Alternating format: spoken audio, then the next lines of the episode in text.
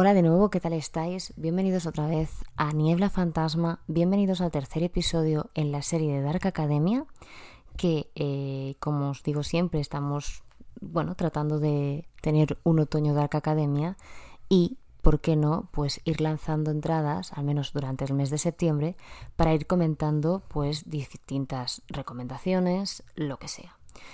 Eh, la semana pasada eh, estábamos hablando de libros clásicos y libros que de alguna manera reinventaban la estética y en esta ocasión os traigo ahora sí que sí los libros que por un lado em, juegan con el realismo mágico, no son del todo fantasía, pero sí que tienen algún que otro trazo, sobre todo un par de ellos, y entramos ya hasta dentro del Dark Academia junto con la fantasía, que es yo una de las cosas que más disfruto, cuando hay un libro que tiene fantasía, pero que tiene los tintes de la estética Dark Academia. Creo que quedan muy bien juntas, que combinan muy bien, que gracias a una cosa con la otra salen realmente ideas muy brillantes y muy satisfactorias para el lector porque como siempre os digo, pues creo ya que son personajes muy agradecidos de leer, eh, tienes la parte más,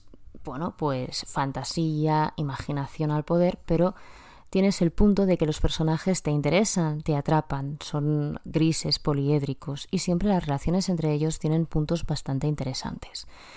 Hoy hay mucha tela que cortar y es importante que vayamos paso a paso. Para no entretenerme y que esto no se haga extremadamente largo, voy a entrar ya directamente con los libros que, como digo, no son fantasía del todo, pero sí que tienen trazos. el primero de ellos es algo complicado de, hablar de él porque creo que es un libro que aunque sea muy, eh, no es muy extenso, creo que no llega a las 300 páginas, es un libro que se puede hablar de él de muchas formas y además creo que tienen los lectores diferentes impactos y es un libro que amas o odias. El primero que el que el que quería comentar, pero lo voy a hacer por encima porque voy a hablar de él en otro podcast en el que quizá, pero no está pensado, es Piranesi. Piranesi es un libro que leí a principios de este año y que ya cuando lo cogí a finales del 2021 era como que de alguna manera u otra estaba a punto de descapitalizar o desbarcar a todos los libros que me había leído porque ya noté que entraba muchísimo en, en su mundo, entraba mucho en cómo estaba escrito, entraba mucho en la idea que me planteaba ese libro. Y por lo tanto este y otro que os hablaré un poquito más adelante, de alguna manera querría hacerles un homenaje a ellos mm, por separado y hablando mm, largo entendido de las diferentes sensaciones que yo tuve leyéndolos. Así que el primero de ellos sí que es Piranesi, Piranesi escrito por Susan Clark, que es también la autora de el, eh, Jonathan Strange y el señor Norrell, es una autora que no es de escribir cada año un libro, sino que se toma su tiempo y yo creo que es de agradecer porque realmente el nivel de sutileza, el nivel de detalle, el nivel de creación de ambiente que hay en Piranesi no se encuentra cada día en un libro. Ahora sí, creo que tampoco no es un libro para todo el mundo, porque o entras o no entras. Es muy extraño, es un libro que empieza en el que tú estás leyendo las entradas de una persona que es como que no entiendes dónde está, él se refiere a que vive en un mundo que él llama la casa, en el que la parte inferior está inundada por mareas, la parte superior hay pájaros y nubes y en la parte intermedia es donde vive él. Toda esa casa a la que él llama el mundo o su mundo está repleta de estatuas em, enormes y de salas y salas y salas como si fuese un laberinto infinito. Lo que hace nuestro Piranesi es a nivel, bueno, él escribe un diario y tiene el proyecto de entender y de descubrir dónde está, qué es ese lugar y em, de trasladártelo. Pero ya os digo, es como muy onírico, es un mundo totalmente, eh, bueno, que tenéis que leerlo para entenderme porque es complicado explicarlo y, hacer sentir lo que consigue Susan Clark con este libro que es, a mí al menos, enamorarme de principio a fin. Bueno, mm, me voy ahora sí a dos libros un poco más sencillos de explicar, pero no por ello menos, mm, bueno, eh, interesantes. Estoy hablando de Heroínas sencillas y perversas y de Una lección de tinta y venganza.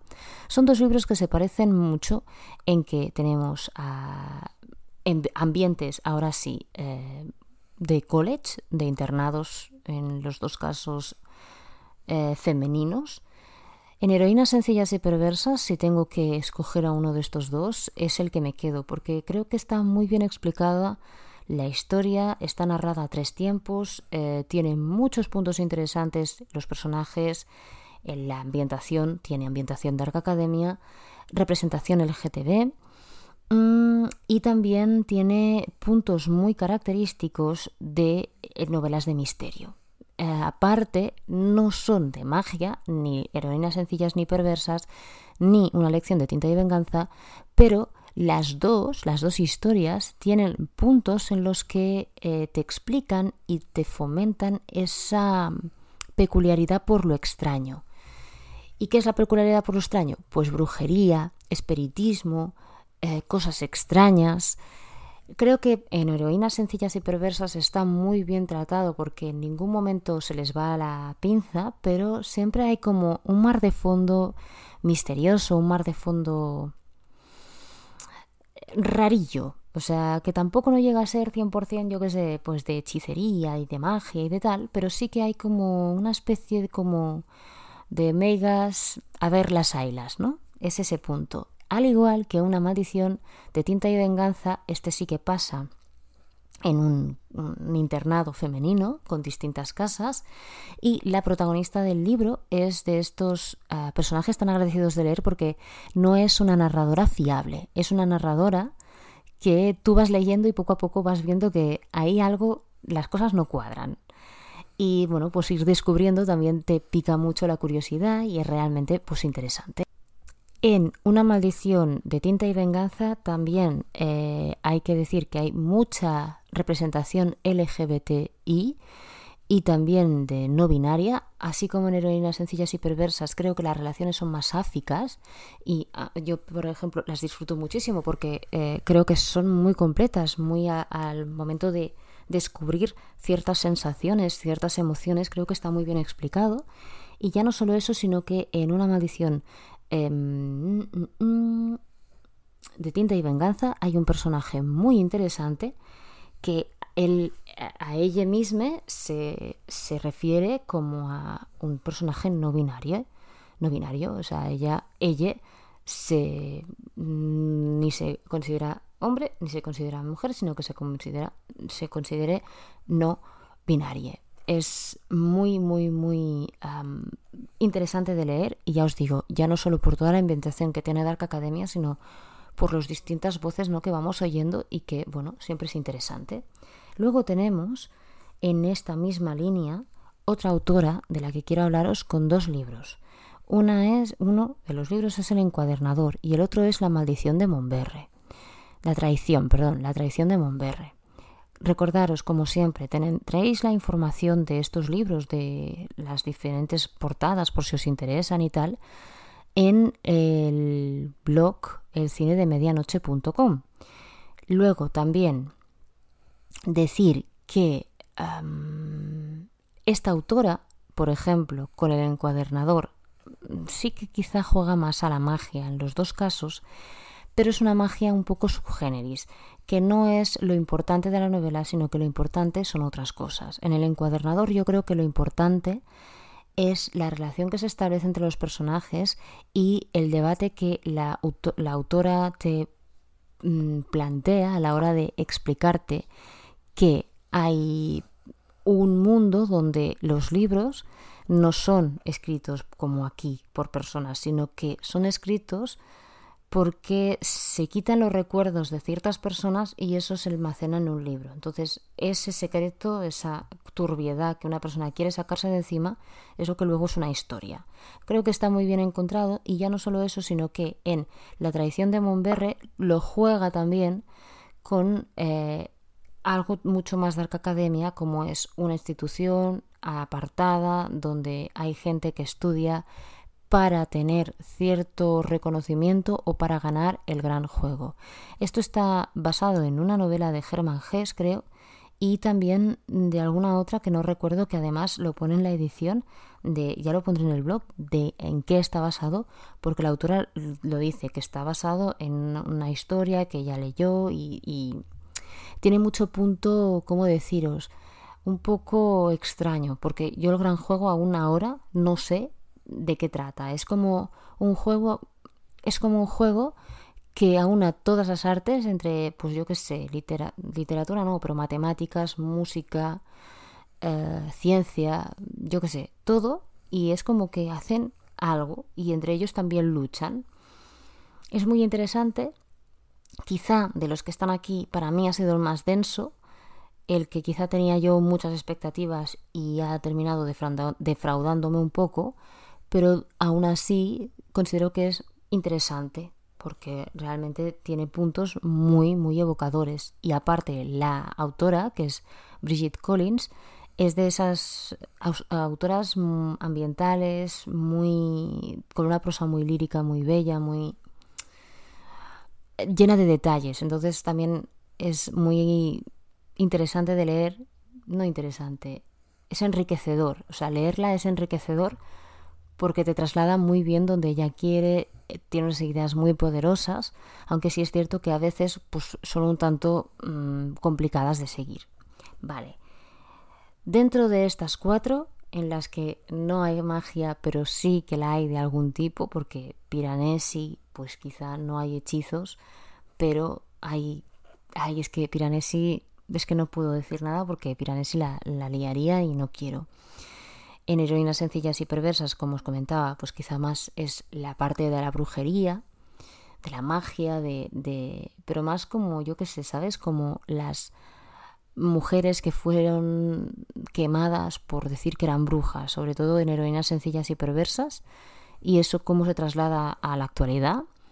Y en una, en una, en una lección de tinta y venganza, igual porque la protagonista está obsesionada con unos crímenes que tuvieron lugar en el internado donde ella está y que se dice que eran cinco muchachas que se obsesionaron con unas brujas antiguas y que ellas mismas empezaron a hacer pues como pruebas, ¿no? Y, bueno, pues pasó lo que les pasó. No digo nada porque si os interesa mm, está bien que lleguéis a ello sin saber poco o casi nada para que os sorprendáis. Y ahora sí que sí, nos vamos a la parte que yo más tenía ganas de explicaros, que son esas historias que ahora sí que sí están dentro de la fantasía, fantasía Dark Academia. Aquí hay mucha tela que cortar y tengo mm, realmente problemas porque he dejado cosas fuera.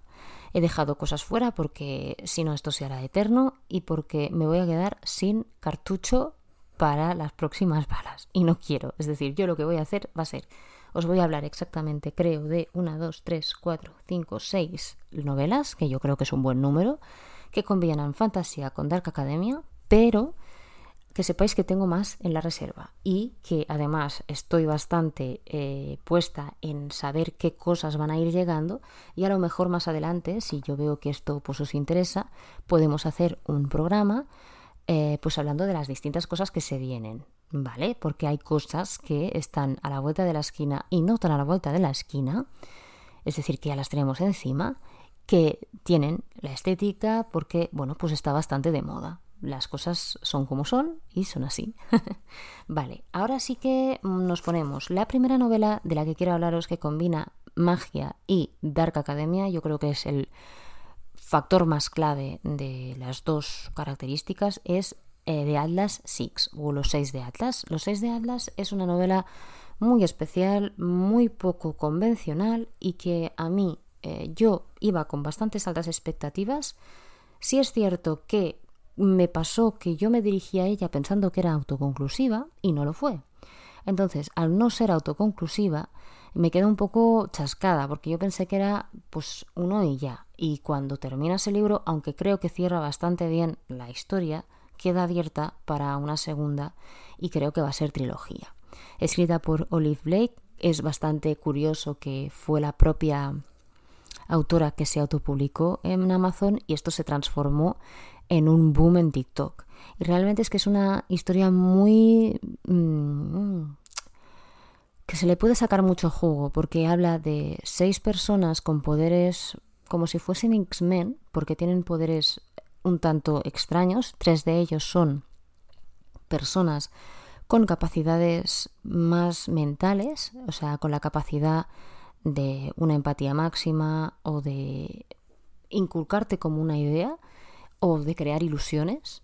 Y hay tres que son dos capaces de hacer que el entorno se de esto a su manera, a ellos les llaman físicos, y hay una tercera que se llama reina, que ella lo que tiene es un don con la naturaleza. La naturaleza le obedece. Entonces estas seis personas em, las van a buscar, que las va a buscar Atlas, que es el bueno el promotor de esta idea. Y todo esto se basa en que tenéis que imaginaros que la mm, biblioteca de Alejandría no se quemó, sino que fue una estrategia sherlockiana para que eh, las personas se creyeran que sí, que ese conocimiento había desaparecido, pero realmente no, porque ese mm, mundo, o sea, esa biblioteca, se transforma en una sociedad secreta en la que cada 10 años entran 10 personas, 6 personas, perdón, de las que solo pasarán 5 a formar parte de ese conocimiento. Entonces, es como una prueba entre ellos para pues mm, saber quién es el que va a sobrar y quién va a abandonar como yo qué sé, la academia y a partir de aquí hay todo como mucho debate moral. Los personajes son bastante complicados de que empatices con ellos porque son mm, muy turbios, grises. Pero es que ya no grises, sino que estás como dentro de sus pensamientos y dentro de sus pensamientos es algo que ves que son personas torturadas por, por cómo les ha tratado el mundo y que ellos directamente son crueles también. Entonces es un poquito complicado, pero aún así es muy interesante escuchar ¿no? lo que les sucede y ya os digo, eh, la próxima, mm, creo que en noviembre saldrá La paradoja de Atlas, que será la segunda parte, y supongo que Umbriel a la larga nos traerá también la tercera.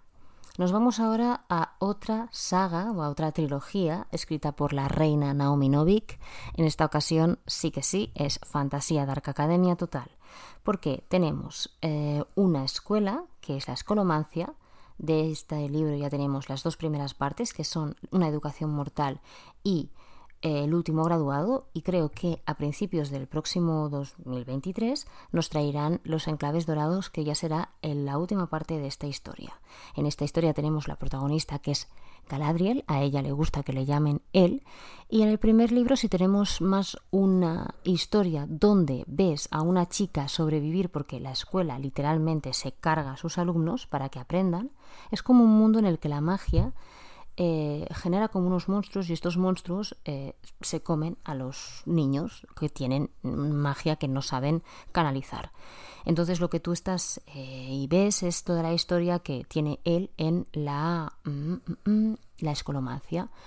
En un principio también es muy interesante que sobre ella se rige como una maldición que dice que está condenada a ser de las brujas más crueles y malignas y poderosas de la época, de su momento, y ella lucha con todas sus fuerzas para que esto no sea real, para que ella no caiga en el mal.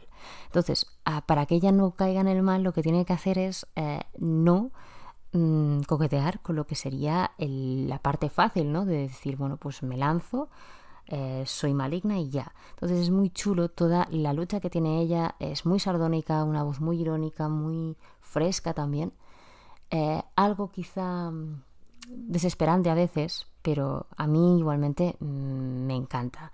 Y la segunda parte, como trecho así interesante, es que si en la primera veías cómo se, cómo se desarrollaba ella como estudiante, como os digo, en el segundo libro, que es una no, una mm, educación mortal es el primero y el segundo es el último graduado, ya se empieza a ver cómo los alumnos van a salir o intentar salir de la escuela, porque, o sea, la última prueba para graduarte, lo que tienes que hacer es pasar por un lugar donde están todos los monstruos sueltos y sobrevivir. Y si sales, es decir, si llegas a la puerta y sales al exterior, pues te has graduado y ya está. O sea, es que es muy interesante. Entonces, ya os digo, yo estoy impaciente por leer la tercera parte porque realmente me lo paso muy bien. Es entrar dentro, tiene una prosa muy, muy, una pluma como muy ambiental y realmente muy fantástica, llena de imaginación desbordante y es que es, la reina Naomi Novik, entonces... Bien, pues nos vamos de una reina a otra porque si Naomi Novik es una reina, Victoria y Schwab también lo es y en sus libros siempre hay algún punto de Arca Academia, tanto en, por ejemplo, el archivo y el vacío, que son de sus primeras obras. Tenemos una protagonista que es capaz de atravesar como un mundo intermedio y llegar a una biblioteca donde la gente eh, mm, cuando muere se almacena como si fuese una historia. Entonces tenemos esta historia. Otro lado tenemos una maldición, no, una obsesión perversa y una... Ah, no sé cómo se llama el segundo, pero los dos que están editados por Puck son Dark Academia a nivel de personajes, personajes muy turbios que también tienen un poder bastante similar a lo que podría ser pues X-Men. En este caso los poderes vienen dados porque de una manera muy original porque eh, no es un spoiler porque pasa bastante, o sea, pasa al inicio cuando los protagonistas o cuando una persona está clínicamente muerta y la reaniman y regresa a la vida, regresa generalmente en este libro y en esta historia con un poder. Y este poder, em, bueno, está ligado a la forma en que murió. Y ellos, pues, mm, la, creo que son Víctor Bale es el protagonista. Y, o sea, la estética de Arca Academia, el secreto, mm, todo esto lo tiene pero combinado con personas que eh, pues tienen poderes. Entonces a mí me gustó bastante. Otro libro del que os decía al principio que me va a costar hablar por la cantidad de cosas que me ha hecho sentir y porque cuando un libro me trata de esta manera y cuando no, sé cómo hablar de él cuando me hace sentir tanto y es La vida invisible de Adela Rue, que para mí es la obra mejor que de momento tiene Victoria Schwab. Es decir, es una muchacha que hace un pacto con el diablo y eh, bueno, es como un Fausto, como eh, un Dorian Gray, ¿vale? Que tampoco, no, mira, no lo comenté en los clásicos, pero el retrato de Dorian Gray también tiene mucho de Dark Academia por la estética, por el personaje, por cómo tratan ciertos temas, también lo es. Y de la misma manera, pues eh, la mm, vida invisible de Adila Rue tiene bastantes referencias pues, a Fausto, al retrato de Dorian Gray, como dilemas, como te plantea problemas y, debates ¿no? que tienen ese punto. Pero aquí sí que, aunque no es magia 100%, sino que es algo, un, un evento, ¿no? una característica que sucede en el libro y que es todo por lo que va pues mm, avanzando, tiene un punto que es mágico de alguna manera. A mí me resulta muy interesante, muy fascinante, pero ya por sobre todo lo cómo trata los temas y yo que sé, que es un libro que no deja indiferente y ya, digo que esto me lo tengo que preparar más para poder hablar con todo lujo de detalles de, esta obraza que es La vida invisible de la Rue. Y ahora, para finalizar los libros que tienen fantasía y eh, Dark Academia, uno que lo leí pues hace un año, en justo estas épocas, que fue una gran decisión por la época en la que estábamos y por el librazo que es, escrito por Belén Martínez, que creo que tampoco se va a quedar en uno, sino que nos van a traer más historia de este mundo, y es el Vals de la Bruja. Tenéis que mmm, imaginaros que estamos en la época victoriana y que hay toda una parte de humanos que son brujas y hechiceros que tienen poderes. En esta historia eh, vives, está como ambientada totalmente y además muy bien ambientada en la época victoriana, los vestidos, eh, como escenarios, bailes, presentaciones en sociedad, muy, muy, muy, muy de verdad eh, bien ambientado. Y tenemos por otra parte eh, que empieza como que como si quisiese ser una de estas que una de estas historias que directamente pues la brujita está aprendiendo bueno pues solo en la tercera página a la bruja protagonista de esta historia la expulsan del internado en el que está porque han despertado junto con su prima a todos los fantasmas que están en, en el cementerio colindante con la, con la escuela. A partir de aquí se la llevan sus tíos y le dicen, bueno, pues ya que te han expulsado, vamos a tener que presentarte en sociedad y ya pues casarte.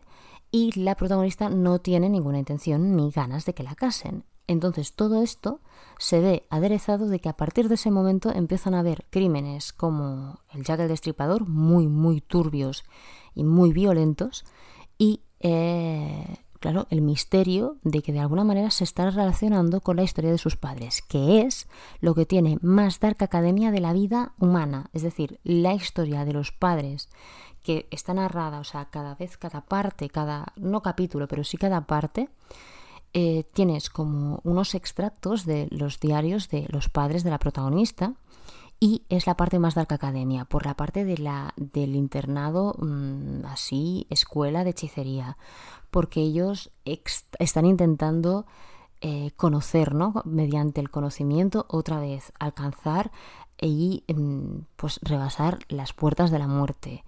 Tiene un puntito a, a mm, Harry Potter y el prisionero de Azkaban. En algún punto, o sea, algún destello tiene, que es mi libro favorito aparte de la saga. Y tiene eh, muchas cosas que son tremendamente interesantes y ya os digo, no será el último que escriba la autora. Yo tengo entendido que eh, tendremos segunda parte próximamente. Bueno, pues hasta aquí. Esto se ha hecho largo, perdón, pero mm, he fangirleado lo más grande. Muchas gracias por estar al otro lado. Recordad que podéis comentar en el blog o en Twitter o en Instagram para, yo qué sé, pues más libros que creáis que tienen que estar en esta lista. Yo tengo más en la recámara, pero me gustaría saber qué opináis vosotros si tenéis recomendaciones porque nunca hay suficiente de Dark Academia. Nos escuchamos. Gracias.